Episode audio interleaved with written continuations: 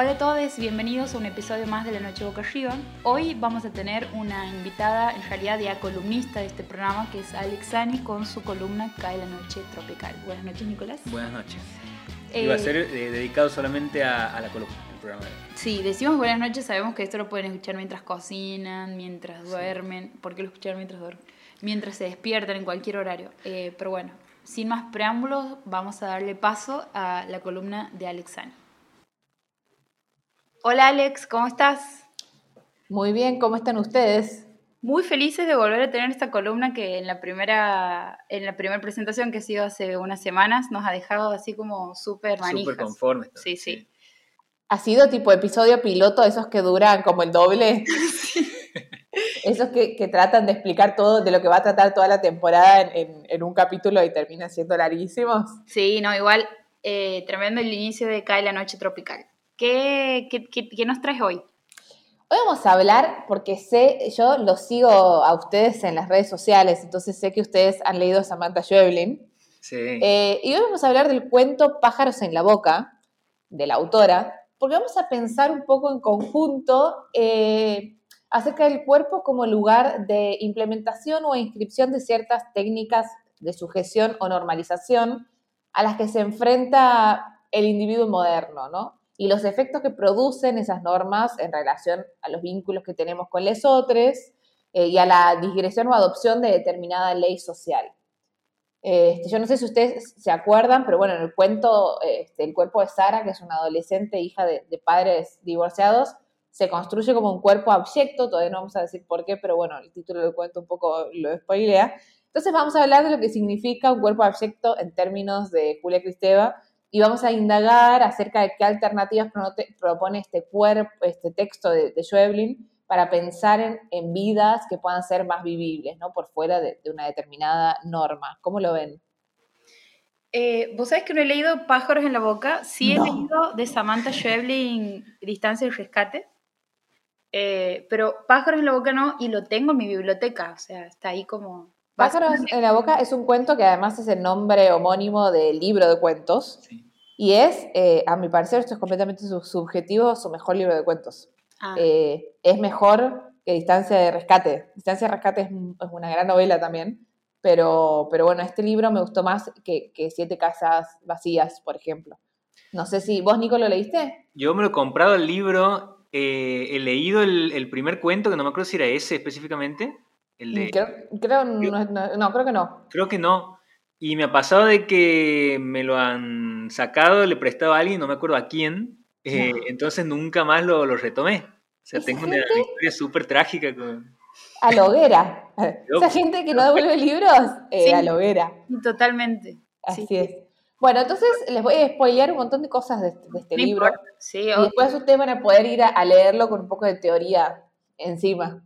De uno. Este, el cuento, les voy entonces a contar un poco para poner en contexto, el cuento Pájaros en la Boca de la autora argentina Samantha Schweblin fue publicado por primera vez en el año 2015 y este, trata de una protagonista que es una adolescente que se llama Sara, como recién les dije, y que rompe con una serie de normas y de leyes sociales cuando comienza a alimentarse de pájaros, ¿no? Como, o sea, de eso va el cuento. Básicamente, no le estoy poniendo demasiado porque el título ya un poco lo dice, y si bien Sara este, remarca que también les adultes del, cuento, como Martín, que es, su padre, que es la voz narradora de, este cuento, y desde donde se construye el foco de la historia, y, Silvia, que es la madre, que están los dos en situación de divorcio, también se alimentan de aves, porque comen pollo, porque comen, ¿no? Este, la diferencia radica en que la protagonista se alimenta de pájaros vivos, o al menos de pájaros que todavía están vivos cuando va a comerlos y que no pasan por el proceso de cocción convencional propuesto por la cocina occidental, ¿no? Entonces, en el cuento, el cuerpo de esta joven adolescente es el centro de la escena y se construye desde el lugar de lo extraño, de lo ajeno, o podremos decir, de la abyección. Pero antes de llegar a ese término, que es lo abyecto de Cristeva, este, me gustaría hacer como una especie de paneo general de, de qué lugar vamos a reflexionar hoy acerca de esto, porque vamos a pensar entonces al cuerpo, pensemos en nuestros cuerpos, ¿no? Este, eh, cuando, cuando vaya a decir esto, pensemos como cada uno y cómo interiorizó como algunas normas sociales. Vamos a pensar el cuerpo como el espacio de inscripción y de intervención de ciertas técnicas de normalización social y los efectos que producen esas normas en la relación que tenemos con quienes nos rodean, ¿no? En el caso de este cuento es con sus padres y cómo reaccionan los padres ante la digresión o la adopción de esta determinada ley social, ¿no? Y esto va a tener que ver con muchas cosas en el texto, va a tener que ver con la sexualización del cuerpo del adolescente, sobre todo cuando sigue su deseo, con un cuerpo debilitado cuando renuncia al deseo de comer pájaros, ¿no? Como lo vamos a ir viendo porque voy a ir leyendo fragmentos del texto para, pensar en esto. Este, y, teniendo en cuenta también que, como este, ya se ha, sido spoileado, el cuento presenta una digresión a la norma, ¿no? Eh, este lugar de la digresión aparece como el lugar del rechazo social, ¿no? De la persecución de, la norma como el lugar del reconocimiento social y, la digresión de la norma como el lugar del rechazo. Entonces también me gustaría pensar en qué alternativas se encuentran y proponen este cuento, este Schweblin, para que la, la protagonista que, se, escapa de la norma de la convención pueda vivir una vida negociable o vivible dentro de un entorno ¿no? este, donde se le quiere imponer este, cierta, cierta ley social. Eh, estas formas políticas de configuración este, de, los sujetos y el armado eh, de nuevas alianzas aparece ¿no? como de manera recurrente en toda la, obra de, de, y acá se ve de manera este, más específica. Entonces, yo sé que ustedes conocen a Foucault, este, con su teoría del biopoder, Foucault deja también un poco al descubierto que las técnicas de sujeción y normalización este, de las que surge el individuo moderno, ¿no? tienen como punto primordial de aplicación el cuerpo.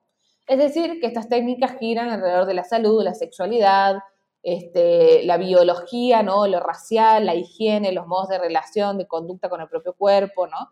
Estas son las técnicas de individuación que, que constituyen también lo que es normal y lo que es lo anormal. Por lo tanto, lo que, lo que es la peligrosidad criminal, lo que es la enfermedad y lo que es la salud, ¿no? En esta misma línea, Judith Butler, este, la filósofa norteamericana, continúa ¿no? y, nos lleva a pensar el cuerpo está, está siempre expuesto a ciertas fuerzas sociales que son políticamente articuladas este, desde las exigencias de la sociabilidad, ¿no? Es decir, aquello que tenemos que aprender para poder este, vincularnos en un entorno específico y que hacen posible que el cuerpo prospere dentro de, un, de, un, entorno social, ¿no? Por lo tanto, podemos pensar que el cuerpo, si bien, como decíamos antes, pensamos en nuestro cuerpo, el cuerpo siempre tiene una dimensión que es social y que se construye dentro de ese crisol social. Bien, ¿hasta acá se entiende lo que vengo planteando? Sí, sí, perfecto. Perfecto, porque ahora vamos a empezar entonces más directamente a pensar esto en vínculo con, con, el cuerpo, eh, con el texto de Jolin, y para esto es necesario este, definir lo que es el cuerpo abyecto, ¿no? Según Cristeva, que yo no sé si ustedes escucharon hablar, si es una filósofa teórica de la literatura y del feminismo de origen búlgaro, este, y Cristeva plantea que lo abyecto es un arrojado, ¿no? Que se ubica, se separa, se sitúa este, eh, por fuera de, de algo, de un campo específico y por lo tanto erra, ¿no? Erra en vez de reconocerse, de desear, de pertenecer, ¿no? Este, de este modo, eh, lo abyecto es radicalmente lo que está excluido, el lugar donde el sentido se desploma, ¿no? Un sujeto o una sujeta que se posiciona por fuera de un conjunto de reglas, reglas que además no parece reconocer, ¿no? Es decir, como lo propone Cristeva, lo abyecto este, se construye como los límites de una determinada cultura y de sus normas sociales, es decir, ahí donde, donde, donde está esa fina línea entre lo que es aceptable y lo que no dentro de una sociedad, eso es lo abyecto para Cristeva. Entonces, en Pájaros en la Boca, esa ley social aparece enunciada desde la voz de los padres de Sara, habíamos dicho Martín, este, Martín y Silvia, si no me equivoco, sí, Martín y Silvia son los padres de, de Sara en este cuento, este, y ellos son los que van a este, demandan de, su hija, ¿no? de su hija adolescente, que cumpla con ciertos parámetros de la normalidad que están vinculados a la alimentación frente a los deseos que tiene esta hija, que es Sara, de ingerir pájaros vivos. ¿no? Esa demanda marca y delimita, por lo tanto, las fronteras de lo que es aceptable y lo que no lo es en el comportamiento de Sara. Esto se ve en el primer diálogo, o sea, el primer diálogo del cuento ya se construye como una advertencia que la madre este, de Sara le hace a Martín, que es su ex marido, expresándole que no le va a gustar lo que va a ver, ¿no? Que es algo fuerte, le dice, es algo fuerte, ¿no? Cuando le dice que tienen que hablar sobre la hija.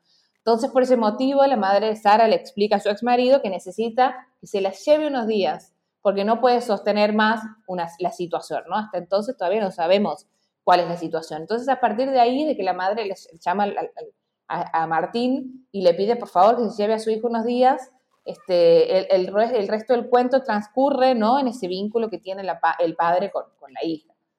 Desde el primer diálogo, entonces, de la apertura del cuento, se esboza ese rechazo respecto al deseo abyecto ¿no? que, tiene, que tiene Sara, un deseo que es visceral, que se enuncia desde el orden de una necesidad básica, porque esa necesidad es la alimentación. ¿no? Entonces, el padre expresa, y cito textual, aunque mi nena era realmente una dulzura, dos palabras alcanzaban para entender que algo estaba mal en esa chica.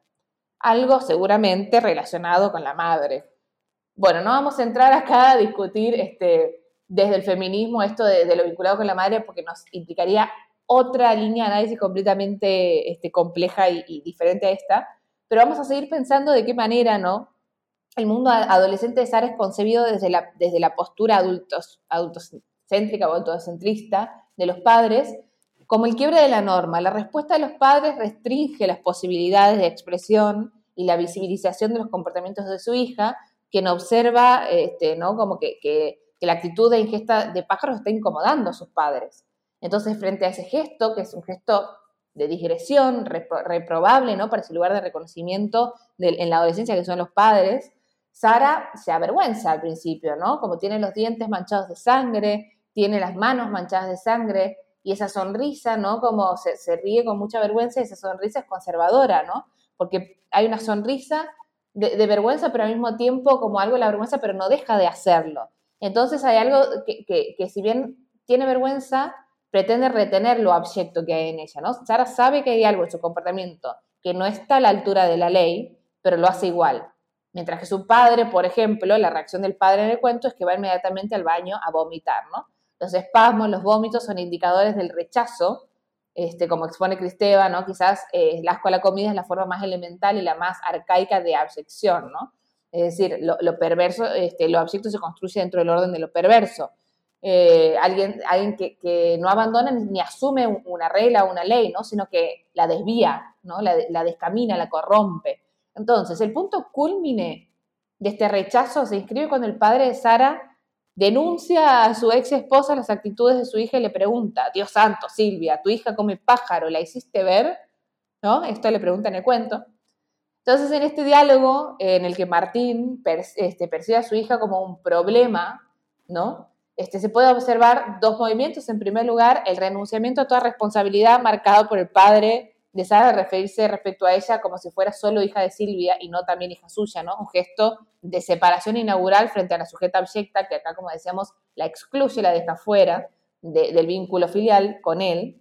Claro, es tu hija, ¿no es? Claro, ¿no? Como este, la hiciste ver que tu hija tiene un problema, ¿no? Como claramente, le hiciste ver, ¿no? Como, como separándose completamente de ese vínculo que lo une a ella. Y en segunda instancia la pregunta la hiciste ver, que también es para pensar, ¿no? La hiciste ver.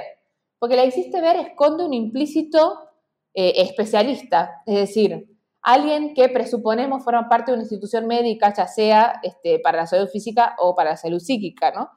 Estos movimientos, los dos movimientos, hablan de una ruptura de un contrato social determinado, en este caso vinculado a las convenciones de la alimentación en el mundo occidental, y da lugar a, la patologización del cuerpo abyecto, porque ahora estamos eh, llegando ya al plano de la hiciste ver, ¿no? Estamos patologizando, como si fuera un cuerpo, enfermo, ¿no? Un cuerpo que desde la visión de los padres necesita ser intervenido por la ley, que aparece en este cuento, esa ley, como la institución médica, ¿no? Para normalizarse. Entonces, en la narración, el padre de Sara considera la posibilidad de internarla en un centro psiquiátrico y llega a compararla con una señora del circo a la que él vio cuando era chico y que se metía ratones en la boca.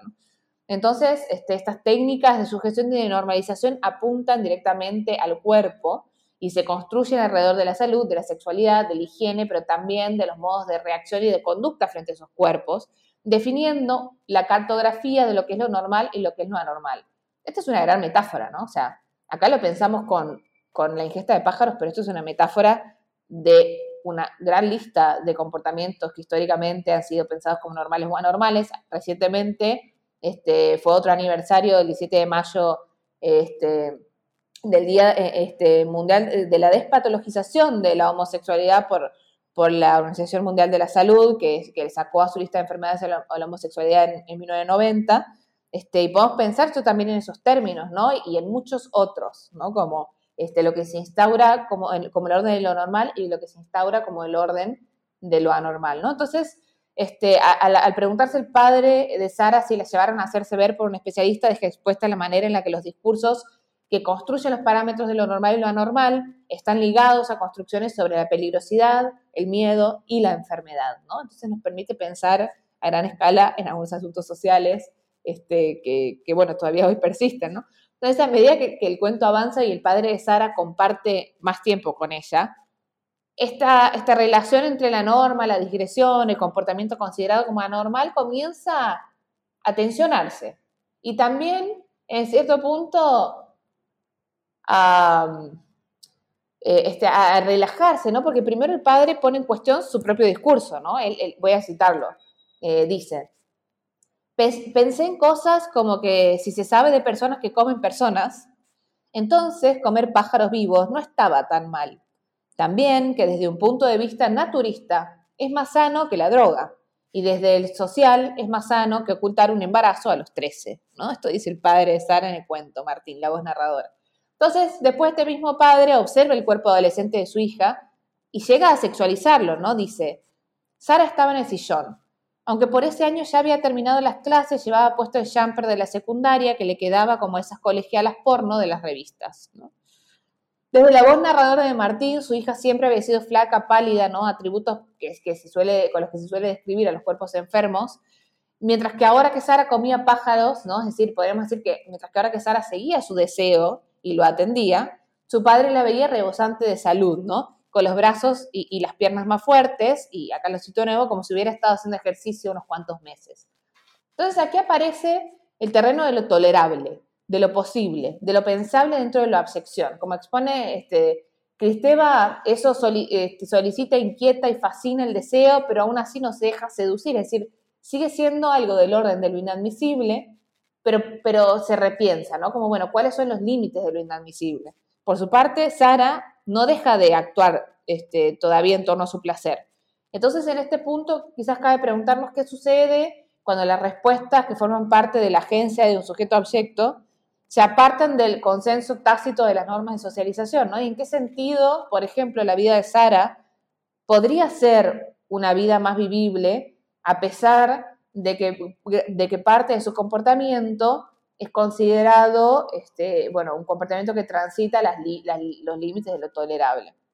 En este cuento, eh, bueno, los días pasan y la protagonista hace el esfuerzo por adecuarse a las convenciones culinarias que su padre intenta imponer, ¿no? Porque él le cocina y empieza a cocinar comida, guisos, ¿no? Como para que ella este, este, deje, deje de comer pájaros, pero ella no come la comida. Y como ve que le molesta esto a su padre, tampoco sale a cazar pájaros, ¿no? este, lo, que, lo que parece proponer un intento de interiorización de la ley, es decir, se trata de imponer, hay un rechazo, entonces ella trata en algún momento de incorporar esa ley, ¿no? Como aquí aparece la idea del autogobierno. Este, no obstante, pasan los días y el cuerpo de Sara comienza a ser un cuerpo nervioso, melancólico, oprimido, flaco, ¿no? El padre dice estaba perdiendo sus cachetes rosados y ya no se la veía tan bien como los días anteriores.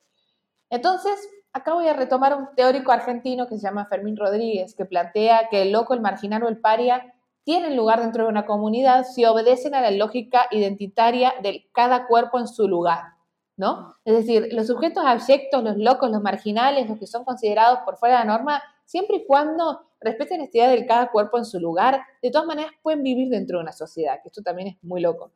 Sara es una niña que rompe con la normalidad, normalidad, pero a la que no se construye como loca o peligrosa porque ella ocupa su lugar, es decir, el lugar de la intimidad más íntima que es un cuarto dentro de una casa, porque ella nunca está comiendo pájaros en la vía pública, ¿no? Su amenaza es el mundo, es su propio ser come pájaros, moverse, actuar y hacerse visible es el mayor peligro en el relato, pero no es algo que haga, ¿no? Entonces la amenaza no atenta contra la exterioridad, sino que se vuelve contra la propia Sara, es decir, deja de comer pájaros y ella y su cuerpo se debilita o, sigue su deseo, ¿no? Eso es como lo que se plantea en el cuento. Entonces, frente a la debilidad y el deterioro de su hija, el padre, les voy a spoilear el final, sale de la casa apresuradamente hasta dar con la veterinaria más cercana y compra un pájaro para su hija, ¿no? Escucha, un, voy a este, retomar la narración, cito, escuché un chillido breve y después la canilla de la pileta del baño.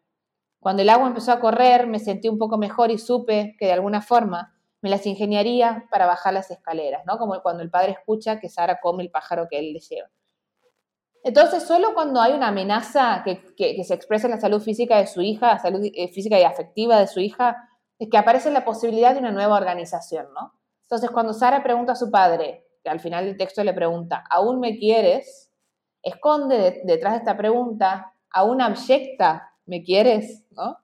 Ante este interrogante, el padre contesta que sí, de manera genuina. Quizás por eso y solo por eso sea posible decir que este cuento de Samantha Joplin propone un final esperanzador, que nos permite pensar a la literatura como un espacio posible para plantear la tensión o digresión de las normas sociales y la posibilidad de construir y elaborar nuevas formas de vida que contemplen la diferencia, la excepción y la diversidad. Entonces, para, para ir cerrando un poco, ¿qué es lo que quisimos expresar hoy con toda esta perorata, ¿no? Acerca de, de pájaros de la boca y lo abyecto y la norma y la digresión. La idea es que sigamos pensando de qué manera actúa y se reproducen las normas de socialización en los cuerpos y cuáles son los efectos en relación a nosotros y a, nosotros en relación con los otros. La literatura contemporánea puede ser un espacio para disputar los, los discursos sobre la corporalidad normativa y sobre las formas de organización social en torno a esta y sobre las formas de relacionarnos, ¿no? Como en este caso el personaje de Sara está construido como el cuerpo abyecto cuya actividad de alimentación básica, la ingesta de pájaros, perturba la relación con sus padres que pretenden eh, que, ella tome la figura de la norma y de la ley. Para ellos, algo en la actitud de la niña está mal, reviste un problema, rompe sus esquemas, pero conforme se avanza en el relato, se descubre que eh, es Sara quien controla en esta narrativa cuáles son los límites de lo posible, ya que parece tener cierta conciencia especial respecto a su comportamiento, ¿no? Sabe lo que provoca y aunque en algún momento piensa en detenerse, finalmente cede frente a su deseo, ya que es la única manera que encuentra para estar bien, tanto física como psíquicamente, ¿no? Es por esto que decimos que en este cuento Samantha Schweblin este, plantea una ventana abierta, ¿no? Pero como siempre que planteamos este, algo esperanzador, también estaría bueno decir que queda mucho por hacer, ¿no? Porque estaría bueno aclarar que este, las actividades vinculadas a las ingestas de Sara en el cuento siempre ocurren en el ámbito de lo más íntimo, de lo privado, ¿no? Como les decía antes, ocurren dentro de una casa y no solo dentro de una casa, sino que dentro de una casa la protagonista se, se aparta dentro de su propia habitación cada vez que quiere comer los pájaros, ¿no? O, en su defecto el padre deja la caja con el pájaro en la puerta de su habitación y se va y Sara espera que se vaya para abrir la puerta y comer el pájaro. Entonces, la mayor amenaza que presenta Sara para los otros es hacerse visible, mostrar sus conductas, sacarlas afuera del plano de la interioridad, podríamos decir, sacarlas del armario, ¿no? En ese sentido, queda abierta la pregunta para pensar qué ocurriría con los cuerpos abyectos como el de Sara si decidieran hacer visible esa abyección en el espacio público, marcando y remarcando el poder de sus conductas como un signo de lucha política, de una identidad o de un proceso de subjetivación propio. Que un poco tiene que ver con lo que decía recién de, de este teórico de Fermín, creo que habéis dicho, de mientras cada uno lo haga cada persona, cada cuerpo en su lugar, digamos, que ella lo haga en su habitación es como eh, lo que socialmente está permitido. Ahora, hacerlo en salir de ese lugar, de ese lugar abyecto, como decías vos, eh, sería como lo, lo que la condenaría, digamos, socialmente. Así es, totalmente, ¿no? Y todo lo que esto nos abre a, porque es una gran metáfora, o sea, este, es una gran metáfora de, de por ejemplo, cómo, este, como en esto que, te decía antes, ¿no? Bueno, en, en, los 90 la homosexualidad dejó de ser considerada una enfermedad mental, pero durante mucho tiempo más el discurso fue como, bueno, a mí no me molesta siempre que yo no los vea, o a mí no me molesta siempre que no se besen en la calle, ¿no? Como, o vos, o vos podés hacer lo que quieras, pero es tu vida privada, ¿no? Como, ¿y qué pasa si, eh, si, si lo, no sé, si lo personal es político, ¿no? O sea, ¿qué pasa si sacamos eh, eso del lugar de la intimidad y lo, y lo transitamos visiblemente en los lugares y en los espacios públicos como una marca ¿no? de un proceso de subjetivación, de identidad propio. Entonces, eso es la pregunta que plantea. Este, tiene múltiples lecturas, yo eh, estoy haciendo una o dos acá, y me parece muy interesante como esta línea, ¿no? Para pensar el, este cuento de Joemin, así que espero que lo vayan a leer ahora con toda esta información. Sí, Sí, sí. Vos sabés que mientras lo, estaba, lo estabas contando, me, yo tenía la imagen esa de la, de la nena con, con, los pájaros, comiendo los pájaros, y la imagen del final del, del padre comprando el pájaro. Pero el resto del, del, de la historia se me había como eh, perdido por ahí, digamos. Pero sí. sí, sí, lo he leído, lo he leído. O sea que lo habías leído. Sí, sí, sí, sí, sí, sí. sí. Eh, a mí Evidentemente no le he prestado suficiente atención. a mí este, este relato eh, me ha hecho acordar a un cuento de Mariana Enríquez que es Carne, creo que se llama, que es de dos eh, groupies, o sea, dos fanáticas de un rockero que lo terminan eh, encontrando, digamos, y lo, lo terminan comiendo a, su ídolo. Sí, y bueno, hablan ahí del fanatismo y del canibalismo también, que, que, vos lo mencionabas recién cuando la, postura del padre, bueno, o sea, si en todo caso se plantea el canibalismo, lo que mi hija hace en todo caso no es, no, no daña a nadie, digamos, eh, incluso eso, digamos, la, la relación que, hablando de lo normativo, la relación que, que, se, que, se, permite en cuanto a lo que, lo que nos llevamos a la boca, no solamente, digamos, en, en cuanto a... ampliamente, no solamente, no, no solo en la comida, digamos. Eh, no aclares qué ocurre No, no, justamente, o sea, refiriéndome a todo, lo que nos llevamos a la boca, digamos, como ese lugar en donde, como decías vos, el poder y la, la norma, bueno, que, que, el poder se ejerce a través de la norma, eh, logra como gobernar, digamos, y, y, y, trabar o, bloquear ciertos deseos, digamos, al punto de, no sé, me voy a ir un poquito más y, y me acuerdo de, no sé si han visto Ninfomaníaca. Ah, yo no, me, me queda ahí. Ninfomanía que tiene una, escena muy tremenda que es con un pedófilo. No sé si vos te acuerdas de eso. Me lo habías comentado, sí, que a mí me ha dejado, me ha quedado la imagen. Bueno, eh, ella tiene una, escena en donde básicamente lo que hace es preguntarte, eh, hace que te preguntes, digamos, por cuán, eh, esto que es imposible de pensar y que para mí en la ficción como en una película y en la literatura, como decías vos, es posible de preguntarse de habitar ciertos lugares que son impensados socialmente, como por ejemplo el lugar de una persona que, eh, como pedófilo, digamos, que, que fantasea, que, tiene ese deseo, que socialmente es como uno de los lugares mucho, o sea, es un tabú, pero tremendísimo, digamos. Y lo que ella hace es ponerse en el lugar de, ese sujeto, pero en una, en una situación muy particular, digamos, en donde básicamente lo que ella hace es como consolar a esa persona porque un, e, ella descubre que es pedófilo a través de un juego de preguntas, que en realidad no es pedófilo, eh, sino que desea niños, pero nunca ha concretado su deseo. Y ella se da cuenta de eso porque en un momento se angustia muchísimo con una imagen que ella empieza a construir, un relato en donde le dice que está en una plaza, etcétera, etcétera. Y empieza a notar que el tipo se empieza a calentar, digamos. Y mientras, y mientras eh, se da eso, él llora. Entonces ella lo abraza, digamos, y hace otra cosa que no te voy a contar, pero eh, alrededor de otras personas y las personas le dicen cómo a un tipo que te está contando, o sea, que te das cuenta que cuando le empiezas a relatar la situación de una plaza con niños, se calienta vos, decides como darle ese, ese, gesto de ternura, digamos. Y ella dice, porque vos imagínate que es una persona que jamás ha actuado, eh, nunca, nunca puede seguir su deseo, es una persona que, está, que, que se reprime, digamos. Y, y, por eso, digamos, como que ella dice, decido hacer esto porque a mí, me, yo siento que está luchando por dentro, digamos. Entonces, bueno, es, como en su momento en la película dices, pará, no puedo empatizar con esto, pero sin embargo es la, es la, la pregunta y es, ese, es ese, esa postura dentro de un, de un no lugar que, creo que es como lo, disruptivo. Claro.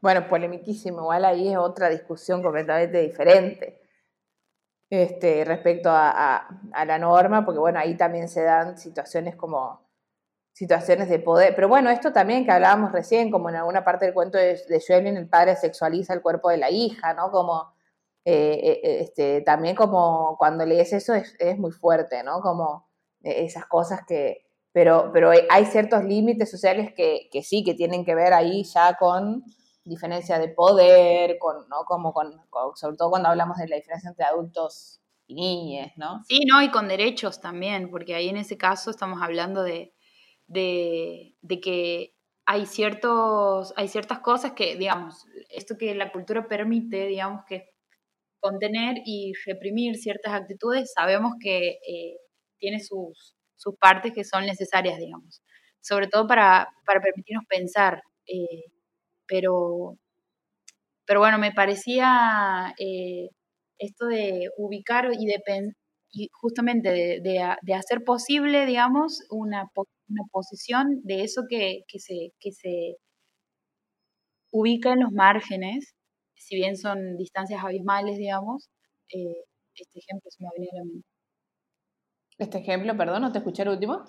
Es que se me ha venido a la mente eso, digamos. Ahí va. Me han dicho que esa película es muy buena. Es una película, son dos películas, ¿no? Eh, son dos. sí, sí, es una película en dos partes, si no me equivoco. Y me han dicho que es muy buena. Cada una dura tres horas. Es. No, no, es una. Es una no sé si has visto otra cosa de Lars von Trier, pero tiene. Es, es una cosa como muy distinta a lo que. Bueno, tiene su propio universo, digamos. Y Ninfomaníaca a mí me parece una locura, peliculón. Bien, la anoto, la anoto a la lista. De una. Muchísimas gracias, Alex, por No, esta- muchas gracias a ustedes. Nos vemos ahí en el próximo. Así En las es. próximas semanas. Qué hermoso verles las caras. A vos también. Adiós.